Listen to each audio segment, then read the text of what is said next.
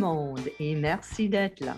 Jason pour jaser, Conversation au Saint-Jean est une initiative de la communauté francophone accueillante. Mon nom est René Morel et aujourd'hui, j'ai le plaisir d'accueillir Sean Francis. Sean est assistant au directeur de la Première Nation Malécite du Madawaska.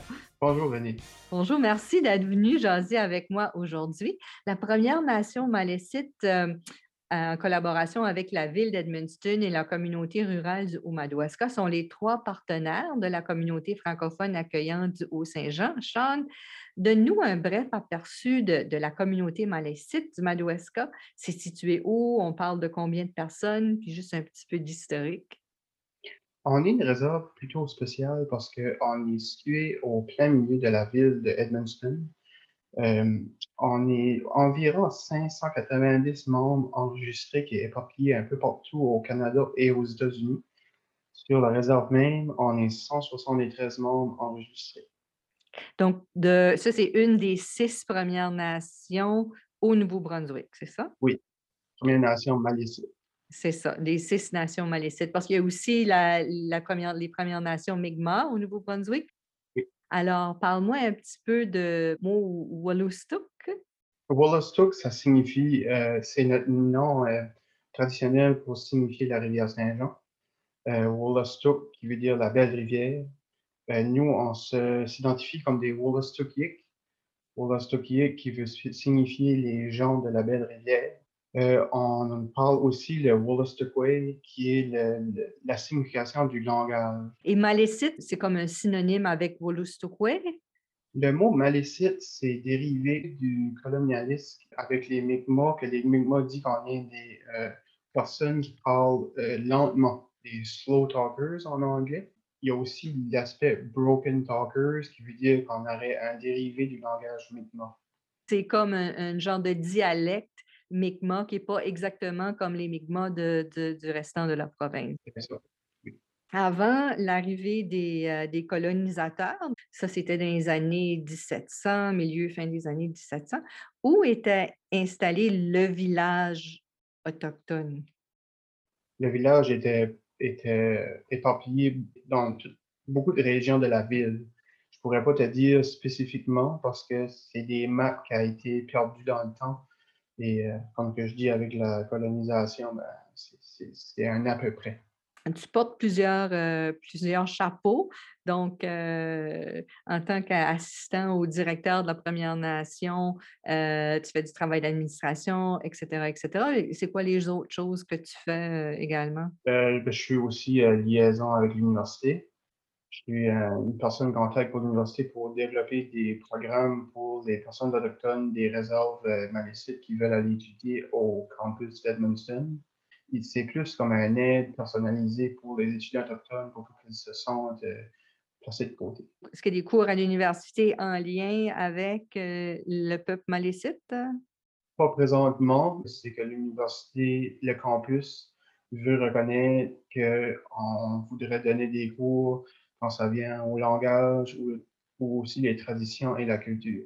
Donc, ça, c'est des choses qui sont en cours, des choses qui sont euh, euh, dans la perspective, dans les perspectives futures, c'est ça? Oui, parce que présentement, l'université, euh, le campus et son centre et la réserve, la, la Première Nation, a déjà offert des cours de langue et ça, c'est en continu avec l'intérêt qu'on a des deux côtés de la réserve et de l'université. Et si on peut plutôt euh, offrir ça à plein temps, soit sur la réserve ou à l'université, ça serait mieux. Donc, éventuellement, des gens qui ne sont pas euh, autochtones pourraient aller apprendre un cours ou un atelier sur euh, la langue, sur la langue malécite, c'est ça? Absolument. Parle-nous un petit peu de toi, tes racines autochtones et un petit peu ton parcours. Moi, je suis originaire de la péninsule acadienne. Je viens de Tranquille-Sherlock. Je suis euh, malécite du côté de mon père. Il est né à Bouctouche, mais les racines de la famille Francis viennent de la réserve ici. Donc, j'ai décidé de venir ici, connaître la place, j'ai étudié ici. J'ai obtenu un bac euh, multidisciplinaire en sciences sociales et en sciences politiques. Et j'ai vu que la culture et les traditions sur la réserve étaient peu connues, sinon complètement disparu. Donc, ça m'intéressait d'essayer de trouver des chemins ou euh, des personnes qui pouvaient m'aider à ramener ça sur ma réserve. Alors, comment, comment tu te prends pour euh, faire revenir la culture et les traditions? C'est quoi ton, ta stratégie pour faire ça, tes ressources? Il suffit que notre langue est en voie de disparition. C'est une langue qui est peu connue aussi. Euh, J'essaie de faire des entrevues avec des personnes qui, qui encore parlent la langue aujourd'hui. C'est très difficile, mais j'ai réussi à trouver quelqu'un et puis, euh, il vient couramment sur la réserve euh, donner des cours, puis l'université s'intéresse à lui aussi pour donner des cours. Donc, c'est en lien aussi avec ton, le partenariat de la Première Nation avec l'Université de Moncton Campus d'Edmundston. Oui. Qu'est-ce qui est spécial au mois de juin pour les communautés autochtones? L'histoire du mois de juin, euh, on a la journée autochtone le 21 qui est célébrée pas mal partout quand ça vient pour les nations malécites et les Mi'kmaq au Brunswick. On a aussi le 4 de juin, qui est la journée euh, du traité qu'on a signé à Fredericton, à Pleasant Point. Et euh, un traité qui signifie la paix entre les Malécites et les colonialistes dans le temps. Donc, le 21 juin, c'est une fête nationale pour tous les peuples autochtones. Puis le 4 juin, c'est quelque chose spécifique pour les Malécites et le Nouveau-Brunswick. Qui peut participer à vos activités euh, et, quelle sorte d'activités que vous avez de planifier pour cette année? Avec l'université, on, on va faire des activités sur le campus même sur cette fin de semaine, qui est du 19 au 19, 20, 21 juin. Euh, la population générale, oui, pourrait participer on fait des activités avec le campus et avec la francophonie accueillante. Avec nous autres et la communauté francophone accueillante. Alors, euh, il va y avoir des informations là-dessus qui sont disponibles dans nos médias sociaux. Oui. Toi, comme tu as grandi dans la péninsule euh, acadienne, tu es arrivé ici à Edmundston pour étudier ou tu avais déjà visité la région avant euh, par rapport à ta famille ou c'était familier pour toi, cette région ici, avant que tu y déménages? Non, euh, honnêtement, moi, Edmundston, c'était inconnu. C'était un terrain vraiment pas exploré. Euh, j'ai découvert la place parce que mon père est déménagé dans la région. Donc, j'ai décidé d'étudier ici parce que c'était plus facile côté économiquement pour euh, un étudiant. Puis, est-ce que tu as vécu ce qu'on appelle quand les nouveaux arrivants arrivent ici, euh, un, un, choc culturel euh, dans la région, des choses que tu t'attendais pas, des choses qui t'ont surpris, euh, des petites anecdotes peut-être? Oui, j'ai subi un gros choc culturel, surtout de côté quand ça vient au, à des, au et au dialecte. Parce que suis que je viens de Tracadie, j'ai vraiment pas le même accent que les personnes de la place. Donc, ça, ça a mis un genre de, de nouveau dynamisme quand ça vient à étudier au campus. Et puis, euh, tu t'as adapté facilement, on t'a adopté. Euh? C'était un challenge, mais oui, euh, j'ai, je m'ai facilement intégré dans la société comme telle. Mais ça fait une dizaine d'années que je vis dans la région et je n'ai pas perdu mon accent encore, donc je me le fais dire une fois de temps en temps parce que je travaille, que je suis pas un petit jeune de la place. Est-ce que tu te sens chez vous, ici, maintenant? Oui, étant donné que j'ai travaillé fort dans ma première nation euh, pour euh, essayer, de, comme je disais, d'amener la culture et la tradition. Et j'ai de la famille, euh, j'ai des amis, j'ai beaucoup de parenté aussi. ça, me, ça me met ça plus facile de considérer la place comme chez nous. Puis qu'est-ce qui te passionne par rapport à, ton travail là, pour ramener la culture autochtone? C'est l'idée que, étant donné que le, la culture et la tradition est plus, est plus euh, présente chez les personnes plus âgées. J'aime ça parce que c'est un challenge d'essayer de ramener l'intérêt chez les jeunes, parce que c'est les jeunes qui vont faire fleurir la tradition et les cultures. Ils sont plus nombreux, puis il faut aussi qu'il y ait euh, l'intérêt aussi.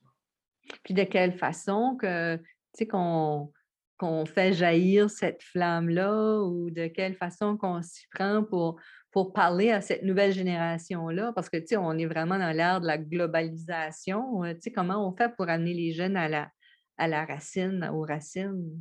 J'ai fait un test quand j'avais commencé à travailler, euh, j'avais envoyé un mémo général sur la communauté pour dire qu'il allait avoir des cours de langue en faire dans la communauté. Et j'ai vu l'intérêt était là, malgré que j'avais la place très limitée. Donc, avec cet intérêt-là, j'ai poussé à avoir beaucoup plus d'ateliers et de cours de langue. C'est de là que l'intérêt a venu et l'intérêt a grandi avec les années. Alors, les jeunes euh, apprennent les, la langue autochtone? Euh, on, commence à, apprendre la base? Est-ce qu'ils ont des opportunités pour pratiquer aussi?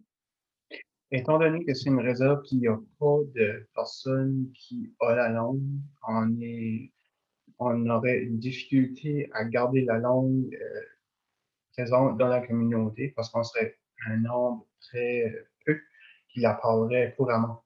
Donc, euh, une nouvelle langue, c'est facile à oublier. Donc, on essaye le plus possible, quand on a la chance, surtout avec les médias sociaux, euh, d'utiliser la langue le plus qu'on peut quand ça vient à de dire et l'écrire. De quelle façon vous faites ça dans les médias sociaux?